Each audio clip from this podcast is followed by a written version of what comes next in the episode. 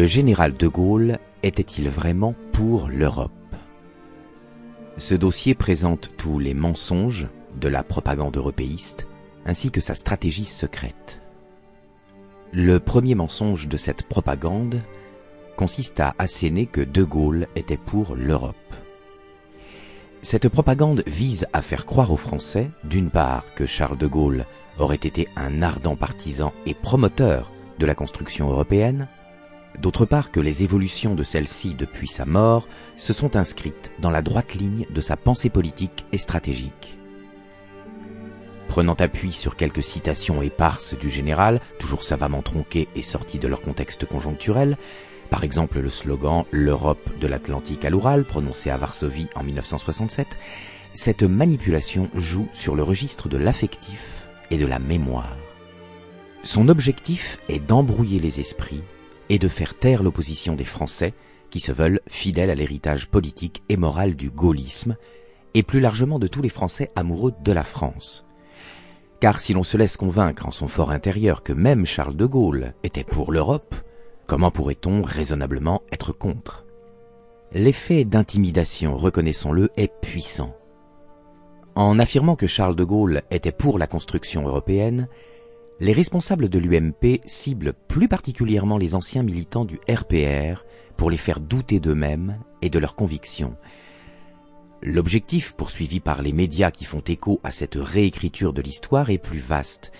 Il vise d'abord les Français nés avant 1960, qui ont, plus que d'autres, la nostalgie de ce que fut la France de Charles de Gaulle, puisqu'ils en ont des souvenirs personnels. Il vise aussi à donner aux moins de 50 ans une idée fausse car bien trop dérangeante de nos jours, de ce que furent la pensée et l'action de De Gaulle. Citons quelques exemples types de cette propagande. Une déclaration de Patrick Ollier, député UMP des Hauts-de-Seine, le mercredi 6 avril 2005, en présentant à la presse une liste de 140 signatures de parlementaires qui s'engageaient pour un oui gaulliste à la Constitution européenne. Je cite De Gaulle aurait voté oui à la Constitution européenne. Citons le discours de Jacques Chirac, président de la République en exercice, pour la pose de la première pierre du mémorial Charles de Gaulle à Colombey les deux églises le 9 novembre 2006. Je cite. Le général de Gaulle a fait de l'Europe l'arme de la paix et la réponse au développement sans précédent de l'économie mondiale. Avec le chancelier Konrad Adenauer, en tournant définitivement la page des guerres fratricides, il a inversé le cours de l'histoire et jeter les bases de la construction européenne. Ensemble, le chancelier et lui-même ont fait de l'Europe de l'agriculture, des grands projets, de l'innovation, le fer de lance de cette construction. À l'heure où nous travaillons à une relance de l'idée européenne, dans un monde marqué par l'émergence de nouveaux géants, cette vision nous montre la voie, car l'avenir de la France est dans une Europe ambitieuse et indépendante, une Europe qui assure à tous ses habitants la paix, la démocratie et le progrès auquel à juste titre ils aspirent. Fin de citation. Écoutons Nicolas Sarkozy, président de la République en exercice, pour l'inauguration de l'historial Charles de Gaulle à l'Hôtel national des Invalides le vendredi 22 février 2008. Je cite. On dit qu'il est anti-européen parce qu'il croit à l'idée de nation. Et pourtant c'est lui qui fait l'amitié franco-allemande. Que serait l'Europe aujourd'hui sans l'amitié franco-allemande? Rien. On dit que De Gaulle est anti-européen et pourtant c'est lui qui met en œuvre le marché commun. Fin de citation. Pourquoi est-ce un mensonge? Affirmer que Charles de Gaulle était un partisan de la construction européenne est un acte de réécriture de l'histoire qui n'a pas vraiment fait l'objet de la mise au point qui convient. La pression de la propagande est sans doute trop intimidante pour certains. Le risque réel de voir se briser sa petite carrière parce que l'on ose dire la vérité invite peut-être d'autres à une réserve prudente. Pourtant, pour qui veut bien se donner la peine d'entrer dans la profondeur de la pensée gaulienne, aucun doute n'est permis. Assurer que Charles de Gaulle était pour l'Europe, ou pire encore qu'il aurait approuvé les évolutions de la construction européenne survenues depuis qu'il quitta le pouvoir il y a 30 ans, constitue une escroquerie intellectuelle et morale de première grandeur vis-à-vis de l'homme du 18 juin et du fondateur de la Ve République. Examinons précisément et sereinement pourquoi. Rappelons tout d'abord une donnée historique trop souvent perdue de vue. Charles de Gaulle fut à l'écart du pouvoir de 1946 à 1958, c'est-à-dire pendant les douze années fatidiques où se mirent en place les institutions européennes et où les journaux martelèrent dans l'opinion l'idée que la construction européenne était souhaitable et inéluctable. Pendant toute cette période, le chef de la France libre ne fut mêlé ni de près ni de loin à la déclaration Schuman en 1950, aux négociations du traité de la communauté européenne du charbon et de l'acier en 1951, au traité Euratom en 1957, non plus qu'au traité de Rome, toujours en 1957. D'ailleurs, tous ces traités furent négociés et signés par ceux-là même qui comptaient parmi les plus atlantistes et les plus farouches adversaires du gaullisme. Jean Monnet, dont De Gaulle savait qu'il était un agent de Washington et qu'il qualifia un jour de malade, avant tout soucieux de servir les Américains. Robert Schuman, auquel il avait eu la magnanimité d'épargner en 1945 la sanction infamante de l'indignité nationale qui le menaçait du fait de sa participation au premier gouvernement de Vichy et puis plus généralement les responsables de la quatrième République, qu'il estimait coupables de se comporter en vassaux des Américains, de brader sans vergogne la souveraineté de la France, de se complaire dans le régime des partis et d'être incapables de remédier à la perte d'autorité de l'État. Rappelons à cet égard cette confidence faite à Perfit dans son ouvrage C'était de Gaulle, paru chez Fayard en 97. Tous ces personnages lamentables de la quatrième République trouvaient dans l'Europe intégrée un moyen de se décharger de leurs responsabilités. Ils n'étaient pas capables de les saisir. Alors il fallait les repasser à d'autres. Tenir leur rang dans le monde Pas question. Mettons-nous sous le parapluie. Avoir une armée et la faire obéir Pas question. La donner à d'autres. Remettre le pays debout et servir d'exemple au monde Pas pour eux. L'alibi tout trouvé, c'était l'Europe. Fin de citation. Plus révélateur encore de son état d'esprit, alors qu'il était en pleine traversée du désert. Charles de Gaulle usa de toute l'influence qui lui restait pour faire échouer en 1954 le projet de communauté européenne de défense, la CED, piloté par Washington et ardemment promu, bien entendu, par Jean Monnet. Il y parvint grâce à une alliance de circonstances entre les députés proches de lui et les députés du Parti communiste français suscitant la réprobation ulcérée des Américains et du Vatican. Pie XII fit savoir son exaspération par la plume du père jésuite Massineo dans la revue officieuse du Vatican Civilta Catholica. Je cite La France a endossé d'un cœur léger la grave responsabilité de dissiper par un vote hâtif de son Parlement le laborieux travail de sept années pour l'unité européenne et la défense de l'Occident. Si l'on continue de poursuivre cette chimère en maintenant désunies les puissances démocratiques, le sort de l'Europe est scellé les nations libres deviendront esclaves, englouties par le tourbillon niveleur du communisme russe. Fin de citation. En conclusion, c'est dire si Charles de Gaulle était hostile à tout projet d'intégration européenne. Lorsqu'il revint au pouvoir en 1958, dans le contexte de la paralysie des institutions de la quatrième République et du drame algérien, Charles de Gaulle décida, il est vrai, de ne pas remettre en cause le traité de Rome ratifié un an avant son retour aux affaires.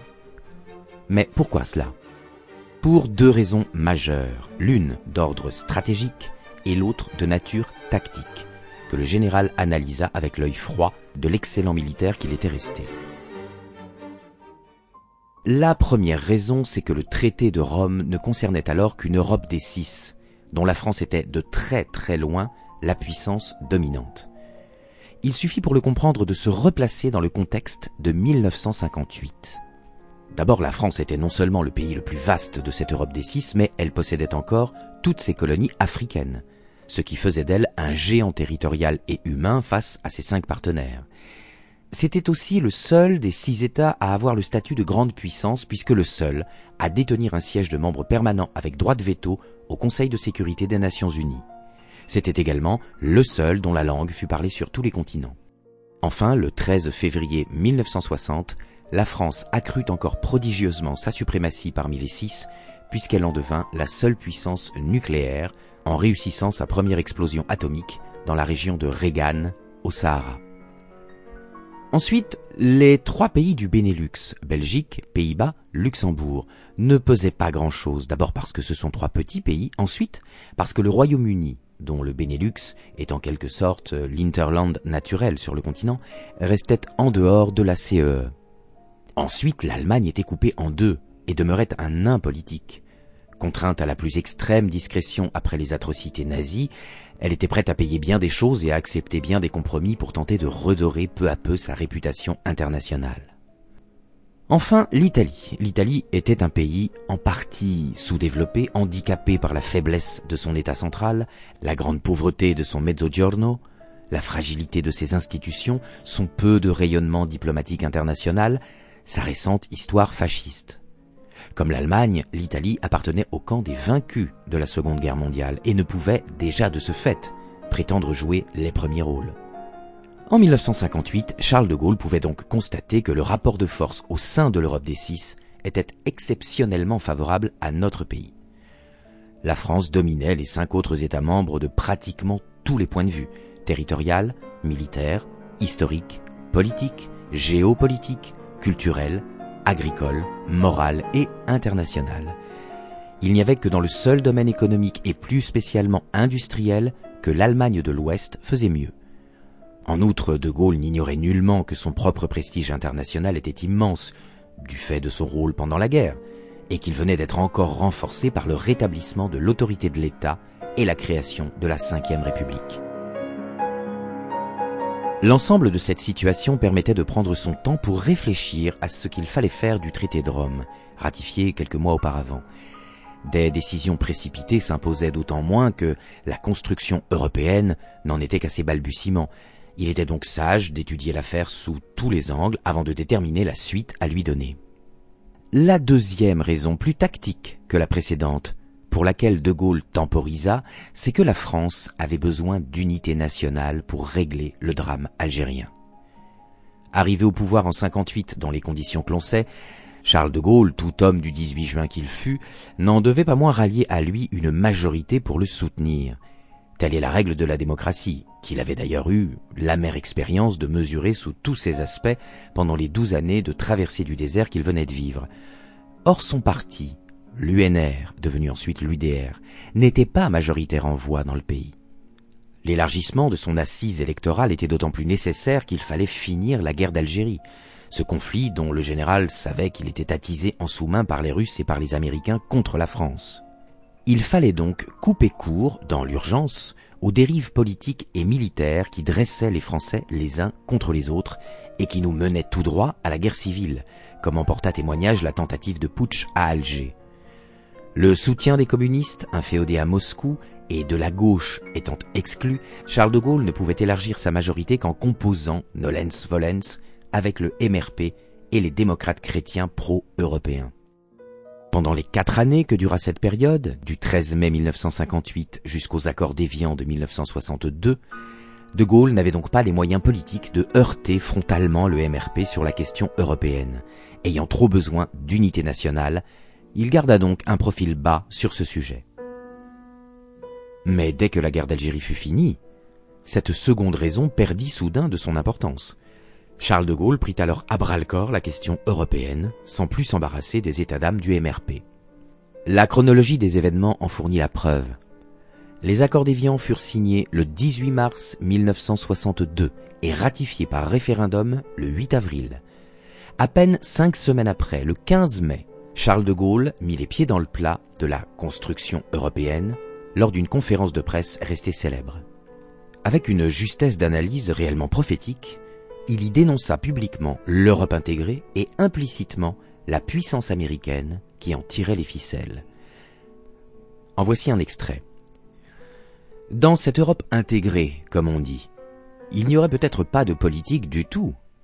Cela simplifierait beaucoup les choses. En effet, dès lors qu'il n'y aurait pas une politique, faute qu'on puisse en imposer une à chacun des six États, on s'abstiendrait d'en faire. Mais alors peut-être ce monde se mettrait-il à la suite de quelqu'un du dehors, qui, lui, en aurait une. Il y aurait peut-être un fédérateur, mais il ne serait pas européen. L'impact international de cette déclaration fut énorme, et les députés MRP quittèrent le gouvernement sur le champ.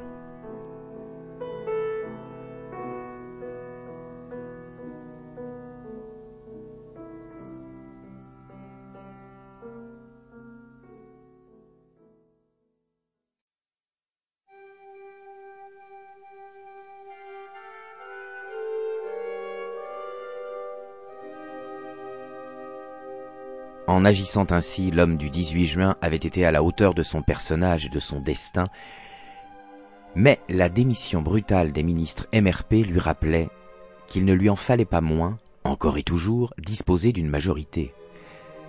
Cette contrainte incitait donc à faire preuve d'habileté face à cette construction européenne encore balbutiante, mais ardemment soutenue par une grande partie de la presse ainsi que par l'Église catholique, encore très influente à l'époque. De Gaulle devait donc trouver un moyen de libérer la France de l'instrument de domination américaine qu'était en réalité le projet d'Europe fédérale. Il l'avait compris, et il venait de le dénoncer publiquement, tout en donnant le sentiment de ne pas rejeter d'emblée l'idée même de construction européenne. Quelques mois après cette retentissante conférence de presse, il exposa en confidence à Alain Perfit cette quadrature du cercle et le moyen qu'il avait imaginé pour tenter de la résoudre. Nous avons procédé à la première décolonisation jusqu'à l'an dernier. Nous allons passer maintenant à la seconde. Après avoir donné l'indépendance à nos colonies, nous allons prendre la nôtre. L'Europe occidentale est devenue, sans même s'en apercevoir, un protectorat des Américains. Il s'agit maintenant de nous débarrasser de leur domination. L'idée grandiose sous-jacente était la suivante. Comme dans les arts martiaux, De Gaulle se proposait d'utiliser la force de l'adversaire contre lui-même, en retournant spectaculairement au profit de la grandeur de la France cette construction européenne que Washington avait justement conçue pour être l'instrument de sa vassalisation. Par quel miracle! En transformant l'Europe des Six en un glacis français, pour parler comme les stratèges, c'est-à-dire une zone d'influence française qui s'enfoncerait comme un coin entre les deux blocs, pour reprendre ces termes, les deux blocs américains et soviétiques qui se partageaient le vieux continent depuis 1945. De Gaulle n'avait jamais oublié l'humiliation de Yalta, les anglo-américains d'un côté, les russes de l'autre, et lui, l'incarnation de la France libre, qui n'avait même pas été invité. Or voici que l'histoire lui offrait peut-être une revanche extraordinaire, qu'en bon stratège militaire, il devait tenter de saisir. Puisque la France était le plus puissant et le plus influent des États de l'Europe des six, celle-ci pourrait devenir un démultiplicateur de puissance pour notre pays si les cinq autres acceptaient de se ranger derrière elle. Il ne s'agissait donc pas du tout de dissoudre la France pour faire l'Europe, au certes pas, mais au contraire d'utiliser la machinerie européenne pour refaire la grandeur de la France. Toujours taraudé par l'idée du grand siècle où toutes les cours d'Europe s'exprimaient en français et imitaient Versailles, Charles de Gaulle rêva de voir la France redevenir la grande nation qui donnerait le la à l'Europe entière et se hisserait ipso facto au rang de troisième grand capable de tenir la dragée haute aux USA et à l'URSS. Projet grandiose, un peu fou. Comment gagner en face des États-Unis ou de l'Union soviétique? Nous ne faisons pas le poids osa lui demander un jour, un peu incrédule, Alain Perfit. Il en est des Jeux olympiques comme de la grande politique. Ce n'est pas la dimension, ce n'est pas la masse qui compte le plus, c'est l'organisation, c'est la volonté, lui rétorqua Souverain, le fondateur de la France libre, avant de poursuivre. Voyez-vous, la France n'est plus un mastodonte. Elle n'est pas à la taille des deux pays qui le sont devenus, mais elle peut, de nouveau, avec ses dimensions modestes, jouer un rôle de grande puissance. Le jeu de la France consiste à placer nos efforts à l'endroit où ils produisent le plus d'effets. Placer nos efforts à l'endroit où ils produisent le plus d'effets. C'est bien à une métaphore d'art martial que Charles de Gaulle avait spontanément recours pour décrire sa stratégie secrète. Mais pour que cette grandiose prise de judo géopolitique réussisse contre le géant américain, encore fallait-il convaincre nos partenaires de l'Europe des Six de se laisser faire. C'était évidemment là la faille essentielle du projet et son concepteur le savait. Pour contourner cet obstacle monumental, il eut recours à deux stratagèmes. Le premier consista, comme le fait tout bon stratège, à ne jamais exposer publiquement sa stratégie. Pour brosser le futur qu'il entrevoyait pour la construction européenne, De Gaulle évoquait tour à tour une Europe des États, ou une Europe indépendante, ou encore une Europe européenne, à chaque fois, les observateurs se perdaient en conjectures sur la signification exacte de ces formules. Mais il ne s'agissait que d'euphémismes, car ce que le fondateur de la Ve République avait à l'esprit était indicible, et pour cause. Ce qu'il visait, c'était une Europe française, qui se serait opposée à la fois à l'Europe soviétique située derrière le rideau de fer, et à l'Europe américaine refoulée dans les limites du seul Royaume-Uni. Comme il l'expliqua un jour à Perfit, De Gaulle avait déjà tenté de faire renaître cette Europe française, en sollicitant l'appui de Staline. Mais celui-ci ne voulait pas entrer dans mes vues pour l'Europe occidentale. Il avait déjà plus ou moins fait un marché secret avec Roosevelt, lequel marché a été conclu à Yalta quelque temps après. Conscient de la difficulté, De Gaulle savait pertinemment que s'il parvenait à bâtir cette Europe française, ce ne serait qu'en l'imposant de hautes luttes contre Washington et Londres, car les anglo-saxons ne voulaient à aucun prix voir la France la première en Europe. Ils ont donc tout fait pour l'empêcher. Les pistes étant brouillées par les euphémismes, le second stratagème consista, sur la foi de ses projets d'Europe indépendante ou d'Europe européenne, à développer une énergie considérable pour tenter de couper les liens de subordination que les cinq autres États membres de la CEE e entretenaient avec les États-Unis d'Amérique. Le pari du président français était que, s'il parvenait à opérer ce découplage autant psychologique que politique et militaire, les cinq États rechercheraient un autre mentor pour les protéger de l'URSS, et celui-ci ne pourrait être que la France. Il se tournerait d'ailleurs d'autant plus nécessairement vers Paris que nous disposerions de notre propre force de frappe nucléaire. C'est ce calcul de joueur d'échecs que De Gaulle confia sans fioriture à Perfit. Dans cette Europe, en réalité, nous tiendrons les rênes parce que nous aurons la bombe. On voit ainsi se dessiner la stratégie profonde qui explique les plus grandes décisions de Charles de Gaulle au début des années 60. Sa volonté, coûte que coûte, de bâtir une force de frappe indépendante des États-Unis. Son acharnement à refuser l'entrée de la Grande-Bretagne dans la CEE e, car il mesurait parfaitement à quel point l'admission des Britanniques ruinerait de l'intérieur sa tentative de prise de judo. Son acharnement, non moindre, à tenter de séparer l'Allemagne de l'Ouest de son protecteur américain, en particulier en l'invitant à une alliance étroite avec le traité de l'Élysée du 22 janvier 1963. De Gaulle crut-il vraiment qu'il parviendrait à son projet grandiose? Ce n'est pas sûr. Il n'est même pas exclu qu'il ait secrètement jugé que la partie était perdue d'avance, mais avec l'honneur et le courage du militaire prêt à tout endurer et tout tenter pour la grandeur de la France, il ne voulait pas tirer trop vite un trait sur ce qui pouvait être une chance historique, aussi minime fut sa probabilité de réussite. Ayant rapidement fait son deuil du ralliement des Néerlandais et des Belges, il avait reporté tous ses espoirs sur l'Allemagne à partir de début 1963. Il espérait que la France pourrait, avec elle, faire à deux ce que les Belges et les Hollandais nous ont empêché de faire à six. Les Allemands certes ne jouaient pas le jeu et ils ne le voyaient que trop bien, mais, comme le rapporte de façon pathétique Alain Perfit, de Gaulle fit stoïquement pendant des mois semblant de ne pas le voir. Il faisait comme si. Sa patience ne l'empêchait pas de constater avec lucidité que la difficulté, c'est que les colonisés ne cherchent pas vraiment à s'émanciper, entre parenthèses, des Américains. Ces nombreuses tentatives pour que l'Allemagne et la France soient ensemble l'embryon d'une Europe indépendante se révélèrent infructueuses et il dut se rendre peu à peu à l'évidence. Comme il l'avoua en confidence fin 1964, les Allemands se conduisent mal. Ils se mettent complètement à la botte des Américains. Ils trahissent l'esprit du traité franco-allemand et ils trahissent l'Europe. Sous-entendu, ils préfèrent être les vassaux des Américains plutôt que nos adjoints, ce qui ruine mon projet d'Europe française. Cette maturation profonde de la pensée de Charles de Gaulle au cours des années 63-64 sur le lien franco-allemand et sur l'Europe est systématiquement occultée par la propagande contemporaine. Elle est pourtant essentielle, car elle est l'histoire d'une déception définitive.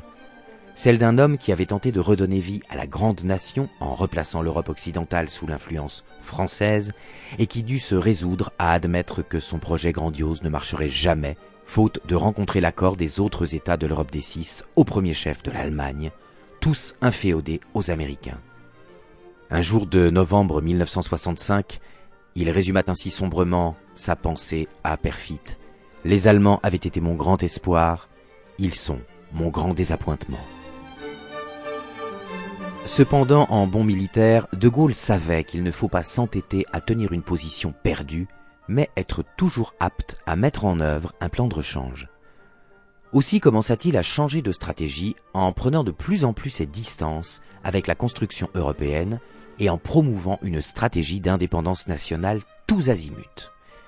Ce plan B n'était au fond pas moins grandiose que le précédent et il l'avait exposé dès le mois de décembre 1963 à Alain Perfit dans un échange qu'il convient de citer ici en entier tant il est capital et tant il illustre à merveille toute l'analyse qui précède. Alain Perfit, est-ce que nous pourrons changer de fusil d'épaule? Charles de Gaulle. Mais bien sûr. Croyez-vous que nous avons besoin du marché commun pour respirer? En face de la manœuvre des Anglais, des Américains et des Allemands, notre manœuvre à nous sera de dire la fin du marché commun, ça ne nous contrarie pas. Je n'avais pas été favorable à l'intégration européenne, mais dès lors qu'on avait signé le traité de Rome, j'ai pensé, quand je suis arrivé aux affaires, qu'il fallait qu'on l'applique.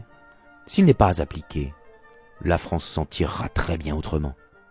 Alain Perfit, il y a une conviction répandue dans les esprits, surtout dans la jeunesse, c'est que sans l'Europe, la France ne sera plus rien. Charles de Gaulle, il est possible que la fin du marché commun, ce soit justement la fin de ce mythe. Ce serait heureux.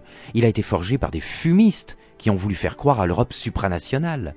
Nous avons voulu faire une politique d'entente avec les Allemands. Si les Allemands nous glissent entre les doigts, eh bien nous avons les moyens de nous retourner. Le monde est vaste et la France a un grand jeu à jouer. Un grand jeu à jouer, en effet, et c'est ce grand jeu que le fondateur de la France libre mit en œuvre tout au long des années 1964-1968. Ce seront les années de toutes les audaces, de toutes les vérités, de toutes les libertés et de tous les défis. Il n'est pas inutile d'en rappeler brièvement ici la chronologie, tant l'importance des événements et leur haletante scansion paraissent désormais irréels, habitués que nous sommes devenus à ne plus voir à la tête de la France que des ministres fantômes et des présidents dont l'agitation médiatique cache de plus en plus mal qu'ils ont perdu tout vrai pouvoir. Dès le 27 janvier 1964, il stupéfia la planète en reconnaissant diplomatiquement la République populaire de Chine, à laquelle l'ensemble du monde occidental préférait à l'époque le régime de Formose.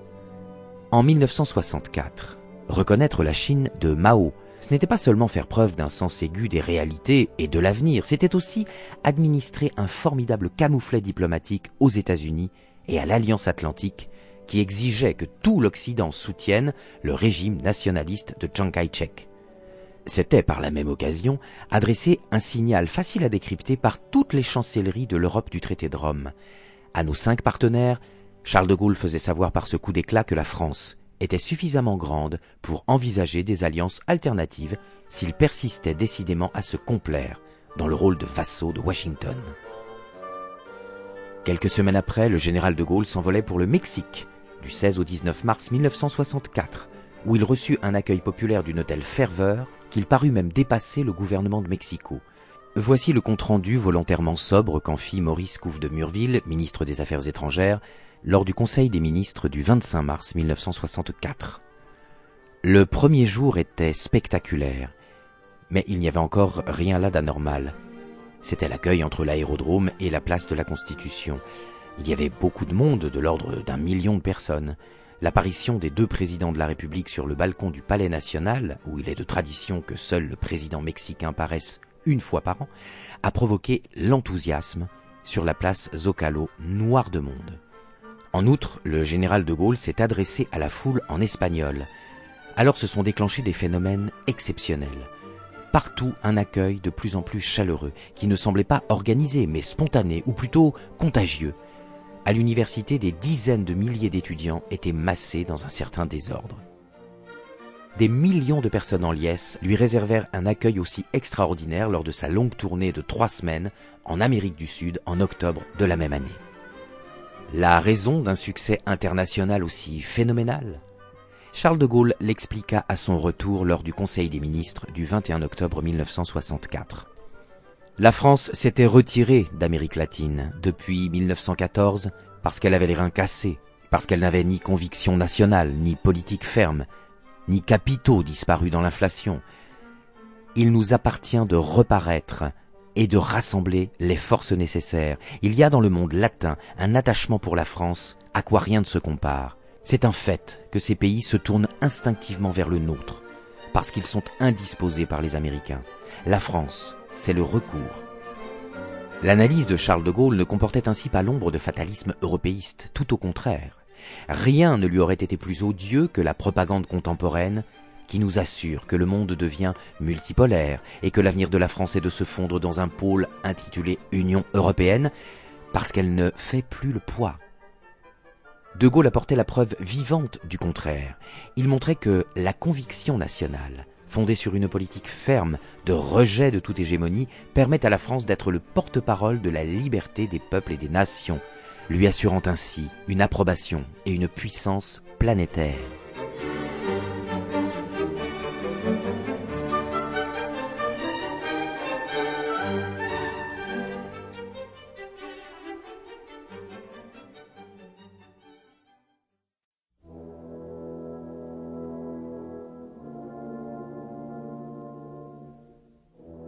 Début 1965, Charles de Gaulle fit de nouveau sensation en rappelant les Américains à leurs engagements de Bretton Woods afin de mettre un coup d'arrêt au hold-up planétaire sur l'épargne mondiale qu'ils commençaient à organiser en creusant le déficit cumulé de leur paiement courant au-delà de leur encaisse or.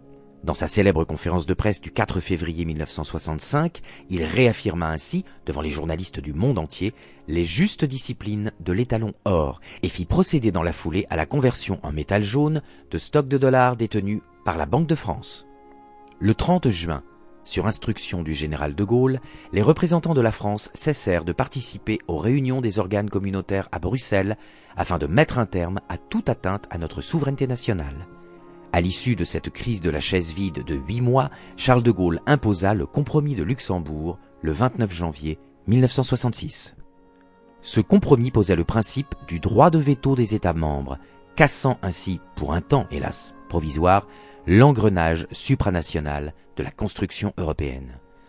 Un mois et demi après, le 13 mars 1966, la France se retirait du commandement militaire intégré de l'OTAN et imposait la fermeture des bases militaires américaines installées en France depuis la fin de la Seconde Guerre mondiale, retrait effectif le 1er juillet. Remarquons une nouvelle fois la chronologie des décisions, la complémentarité des événements et la cohérence parfaite de la stratégie gaulienne. Le 20 juin 1966, Charles de Gaulle entamait un voyage historique en URSS qui brisait la politique de containment que les anglo-saxons avaient imposé après la Seconde Guerre mondiale. Il inaugurait ainsi la politique de détente au niveau mondial. La raison de ce nouveau voyage spectaculaire n'était pas, faut-il le préciser, que Charles de Gaulle se fût soudain converti au communisme, mais il savait, en excellent stratège, que la France ne pourrait contrer efficacement l'étranglement euro-atlantiste échafaudé à Washington sous le couvert de construction européenne qu'en nouant des coopérations avec des États suffisamment puissants pour y apporter le contrepoids nécessaire. Dans cet équilibre assurant notre liberté, la Russie, fut-elle soviétique, devenait une pièce maîtresse, tout comme la Chine de Mao. Le 2 juillet 1966, la France procédait à la première explosion d'une bombe atomique dans le Pacifique, suprême symbole d'indépendance nationale. Le 30 août 66, le président de la République française se rendait au Cambodge et prononçait le célèbre discours de Phnom Penh devant une foule immense réunie dans le stade de la capitale. Un discours prémonitoire par lequel il mettait solennellement en garde les Américains devant le monde entier contre leur enlisement vietnamien. En janvier 1967 s'ouvrait la première commission mixte franco-soviétique. Le 29 mars, la France procédait au lancement à Cherbourg du premier sous-marin nucléaire lanceur d'engins français, le Redoutable. Le 7 avril, l'usine de Pierre Latte produisait le premier lingot d'uranium très enrichi, à 90%, prélude à la création de la première bombe thermonucléaire française, bombe H, atout décisif de notre indépendance nationale. Le 24 juillet, Charles de Gaulle, en visite officielle au Canada, prononçait depuis le balcon de l'Hôtel de Ville de Montréal l'un des plus retentissants discours politiques de l'histoire mondiale. En lançant devant une foule en délire Vive le Québec libre, il faisait un pied de nez à l'impérialisme anglo-saxon dans sa propre arrière-cour et donnait corps à l'idée de francophonie politique. Le 17 août, le gouvernement légiférait par ordonnance sur l'intéressement des salariés au bénéfice de l'entreprise, la participation des salariés aux fruits de l'expansion devenant obligatoire dans les entreprises de plus de 100 salariés. De Gaulle ouvrait ainsi la voie à une révolution conceptuelle dans le monde économique en espérant réconcilier le capital et le travail, sorte de troisième voie entre capitalisme et socialisme bien en phase avec le rôle de troisième grand qu'il voulait donner à la France. En septembre 67, pendant un voyage de près d'une semaine en Pologne, Charles de Gaulle lança son apostrophe sur l'Europe de l'Atlantique à l'Oural. Ce n'était pas du tout une profession de foi en faveur d'une Europe supranationale, mais un pied de nez lancé cette fois-ci aux soviétiques pour réclamer la liberté des nations de l'Est européen et la dissolution des deux grands blocs. En 68 enfin, après l'interlude des événements de mai largement attisés par les services secrets américains, la France faisait exploser sa première bombe thermonucléaire à Fangataufa le 24 août. Et Charles de Gaulle pouvait alors affirmer sereinement à la face du monde le 10 septembre La France n'a jamais cessé de travailler à mettre un terme au système des deux blocs. À défaut d'avoir pu faire de la construction européenne une Europe française, Charles de Gaulle avait fait de la France le porte-parole de la liberté du monde. Au terme de cette analyse, Charles de Gaulle réapparaît dans toute sa vérité. Revenu au pouvoir en 1958, il a dû, dans des conditions extraordinairement difficiles, rétablir l'autorité de l'État, réformer les institutions et mettre un terme à la guerre d'Algérie. Compte tenu des urgences de l'heure et de l'absolue nécessité de préserver l'unité nationale, il ne pouvait raisonnablement pas commencer par dénoncer le traité de Rome qu'il n'avait certes ni négocié ni approuvé, mais qui, n'ayant été ratifié que quelques mois auparavant, n'avait pas même encore commencé à produire ses effets. Sitôt la guerre d'Algérie terminée, De Gaulle a voulu sortir la France des griffes de la construction d'une Europe fédérale, dans laquelle il avait parfaitement compris que les États-Unis voulaient l'étouffer, Compte tenu des oppositions internes, fortement soutenues par les États-Unis, le Vatican, une grande partie de la presse, le MRP et les milieux d'affaires, le chef de la France libre, faisant contre mauvaise fortune bon cœur, a alors tenté un formidable pari. Essayer de subvertir de fond en comble la construction européenne, pour en faire non plus un glacis atlantiste conçu par Washington, mais une machine redonnant à la France un rôle moteur et pivot en Europe, non seulement contre l'Union soviétique, mais aussi contre les États-Unis.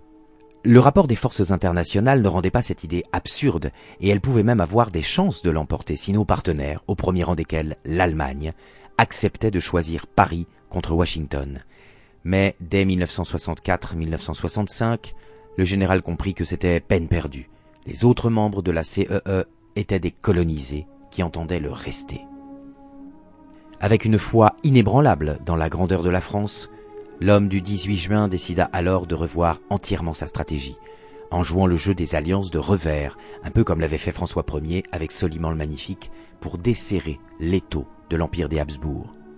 La fin de sa présidence fut ainsi le théâtre d'une éblouissante apogée. Après avoir cassé le fatal engrenage fédéraliste européen, il fit sortir la France du commandement militaire intégré de l'OTAN. Puis, de Moscou à Mexico, de Montréal à Varsovie, de Phnom Penh à Mururoa, Charles de Gaulle fit de la France le symbole même de l'indépendance nationale contre l'hégémonie américaine et, partant, le porte-parole de la liberté des peuples du monde entier. Le divorce fut alors consommé avec l'idée même de construction européenne.